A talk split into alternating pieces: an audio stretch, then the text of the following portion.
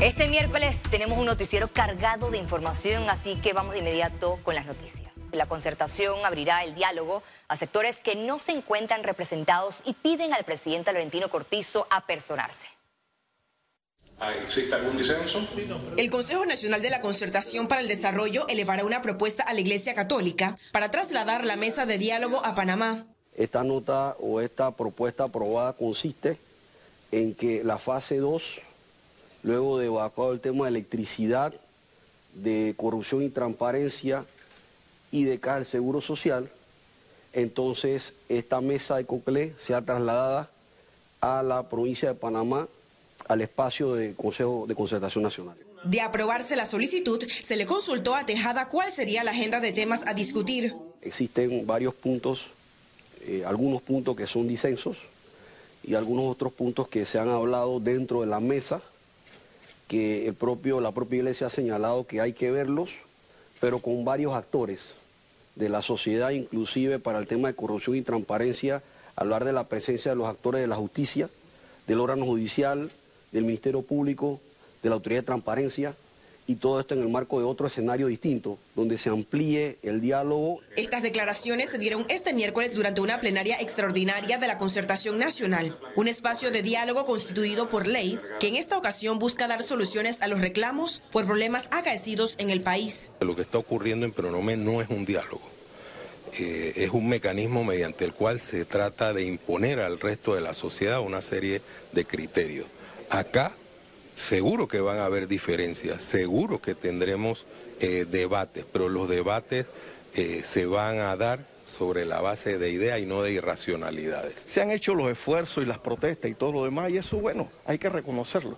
Pero además necesitamos un Estado ya más tranquilo para el desarrollo nacional. No podemos quedarnos permanentemente en el conflicto. Y esta concertación incita e y la iniciativa es que todos los diálogos tienen que ser apoyados. La plenaria también aprobó sesión permanente, retomar las mesas técnicas y permitir que se sumen sectores que no estén representados. Ciara Morris, Econews. Tenemos a bien el presidente de la República, Laurentino Cortizo Cohen, firmó esta tarde el decreto ejecutivo que disminuye en un 30% el precio de medicamentos a los consumidores.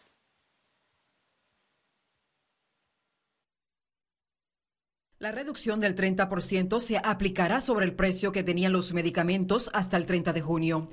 Además, corresponderá a la Codeco verificar el cumplimiento de la aplicación de este descuento. Se dijo que va a ser al precio que tiene el medicamento al 30 de junio, al precio que tiene al 30 de junio. Entonces, aquí eh, Acodeco va a tener esa tarea muy importante de estar pendiente y de ir a las farmacias y que tiene la facultad de poder ver eso, que si están haciendo algún tipo de, como lo que usted acaba de mencionar, y si están aplicando verdaderamente a los precios que tenían el 30 de junio, que para eso pues eh, ellos tienen la facultad de poder solicitar libros, solicitar facturas y demás y poder entonces corroborar esto. La Mesa Técnica de Medicamentos autorizó mantener el descuento de 20% para los jubilados, lo que indica que estos pagarán el 50% del precio de venta.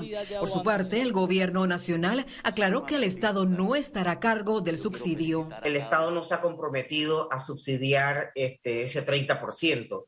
Fedefarma, que es la Federación de las Farmacéuticas eh, Multinacionales, fue una, una, una, un eh, eh, fue clave también en apoyar este 30% cuando ellos eh, se reúnen con sus afiliados y toman la decisión de apoyar lo que el gobierno decida del 30%.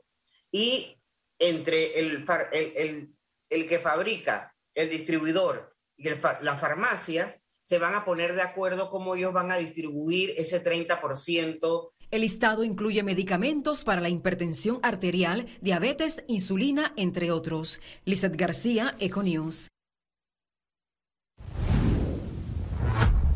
La Comisión de la Mujer, la Niñez, la Juventud y la Familia analiza citar al ministro de Seguridad Pública, Juan Pino, por los índices de femicidio. La solicitud deberá ser consultada con los diputados para conocer las estrategias de seguridad encaminadas a la protección de las mujeres vulnerables. La presidenta de la Comisión de la Mujer, Zulay Rodríguez, instó al gobierno de Laurentino Cortizo a tomar acciones. Mi recomendación, yo lo voy a hacer a nivel personal, porque no sé lo que... ¿Qué cambien los ministros? ¿Qué lo cambien? Lo que no sirve, debe irse. En el legislativo también exigieron que se ponga en marcha el proyecto de brazaletes electrónicos para la protección de las víctimas de violencia. El presupuesto que se según el, proyecto que se lleva eh, por parte del Ministerio de Gobierno, cada uno de estos brazaletes puede estar oscilando alrededor de mil dólares cada uno.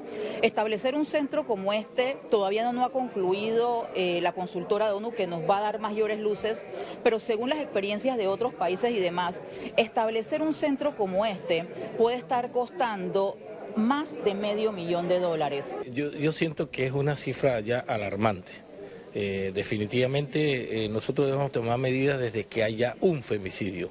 No tenemos que esperar que sea un número plural, un número bastante considerable para empezar a tomar medidas sobre esto. Según cifras del Ministerio Público, hasta el mes de junio de 2022 se registraron nueve femicidios y 13 casos de muertes violentas contra mujeres. Uno de los últimos hechos fue reportado en la provincia de Chiriquí con el brutal asesinato de una menor de edad embarazada. Félix Antonio Chávez, Econius. El presidente de la República, Laurentino Cortizo, recibió este miércoles el informe de la Comisión Especial de Evaluación sobre los aspirantes a magistrados de la Corte Suprema de Justicia. El mandatario Cortizo agradeció el trabajo de la comisión evaluadora, que dedicó más de 120 horas a la selección por tercera vez en su administración de los aspirantes a magistrado. La Comisión de Asuntos Indígenas de la Asamblea Nacional busca crear más corregimientos en el país. A pesar de los cuestionamientos, el órgano legislativo intentará crear un distrito y seis nuevos corregimientos en la comarca Nave Buglé. La iniciativa fue presentada por el diputado del PRD, Ricardo Santos. Los corregimientos son corregimientos que vienen de décadas. Hace 25 años que se aprobó la ley de la comarca el proyecto es impulsado por segunda ocasión en vista a que en la legislatura anterior fue aprobado en tercer debate, pero no contó con el respaldo del presidente Laurentino Cortizo. A pesar de que un proyecto como esto no resuelve la pobreza, pero sí eh, llega a que estas comunidades tengan acceso y tengan una vocería, al menos en los consejos distritales, en los consejos provinciales, Anteriormente, estas iniciativas legislativas han recibido críticas por ser un trampolín político para asegurar la reelección. Es bueno que el país vea que los corregimientos existentes, que no solamente es de, la, de las provincias, sino que hay un área de, de lo que es los pueblos indígenas que estén presentes en la parte de los corregimientos. Es cierto que muchas veces lo ven como política. En los últimos años, la Asamblea Nacional ha creado más de 15 nuevos corregimientos. Crear un solo corregimiento en Panamá representa para el Estado un costo anual de 317 mil dólares. Félix Antonio Chávez, Econius. La precandidata a diputada Ana Matilde Gómez presentó a su compañero de fórmula en la carrera por la libre postulación. Esta sería la tercera campaña que se sienten representados por las cosas que yo digo, pienso y hago y que están dispuestos a ayudarme a volver a la asamblea.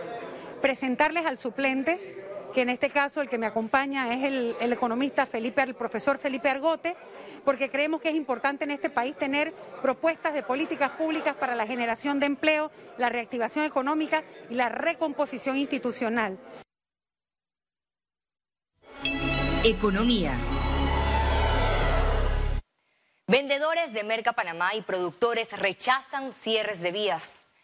Estos comerciantes se reunieron en una de las naves de Merca Panamá para manifestarse a través de letreros en los que señalaron que no soportan un cierre más, ya que atenta contra la seguridad alimentaria.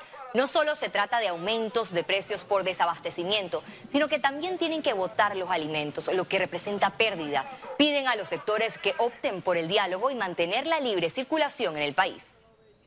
Al cerrar las calles se afecta al productor, al pequeño productor. Hemos visto lo que sucede en los centros post cosecha donde se ha estado perdiendo mucho alimento, que ese alimento debe llegar a todas las comunidades del país, que ese es el mismo alimento que le proveen esos que están cerrando la calle a su hogar. Y tienen que tener conciencia de que no pueden seguir destruyendo el sistema agrícola de nuestro país porque nos ponen en peligro ahora y en los futuros seis meses. El economista Horacio Estribí explicó cómo la reducción de los aranceles puede influir en el precio final de los productos.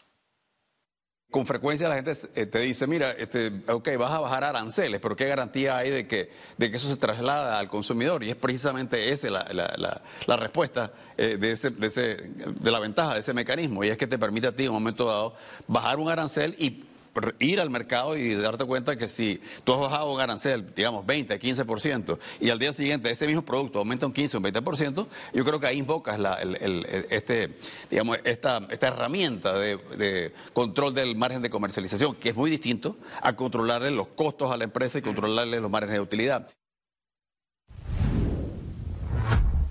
La calificadora Standard Poor's reafirmó el grado de inversión en Panamá, calificó al istmo con triple B esto mantiene el grado de inversión y la perspectiva negativa. La calificadora resaltó que el grado de inversión refleja una trayectoria de crecimiento económico de Panamá más fuerte que en otros países a, un nivel similar de desarrollo durante muchos años, una carga de deuda moderada y continuidad en políticas económicas. El Fondo de Promoción Turística asegura que las estrategias y compromisos internacionales están rindiendo frutos principales grupos hoteleros del país eh, están alineadas con las cifras que nosotros presentamos, donde ellos han sentido que comenzando el año 2022 y nuevamente habiendo tenido dos meses de campaña internacional, las cifras han ido consistentemente subiendo, aumentando en ocupación, en tarifa promedio y en ingreso por habitación disponible, que es una de las métricas que utilizan la industria hotelera. El Consejo de Gabinete autoriza presentar ante la Asamblea Nacional proyecto de ley que establece la primera política agroalimentaria del Estado. Con esta iniciativa, la administración del presidente Cortizo Cohen cumple compromiso con el sector agro. Durante la sesión también se aprobó la creación de un Consejo de Seguimiento y Cumplimiento de la Política de Estado del sector y se dará la fiscalización de su ejecución y lo que permitirá hacer los correctivos necesarios.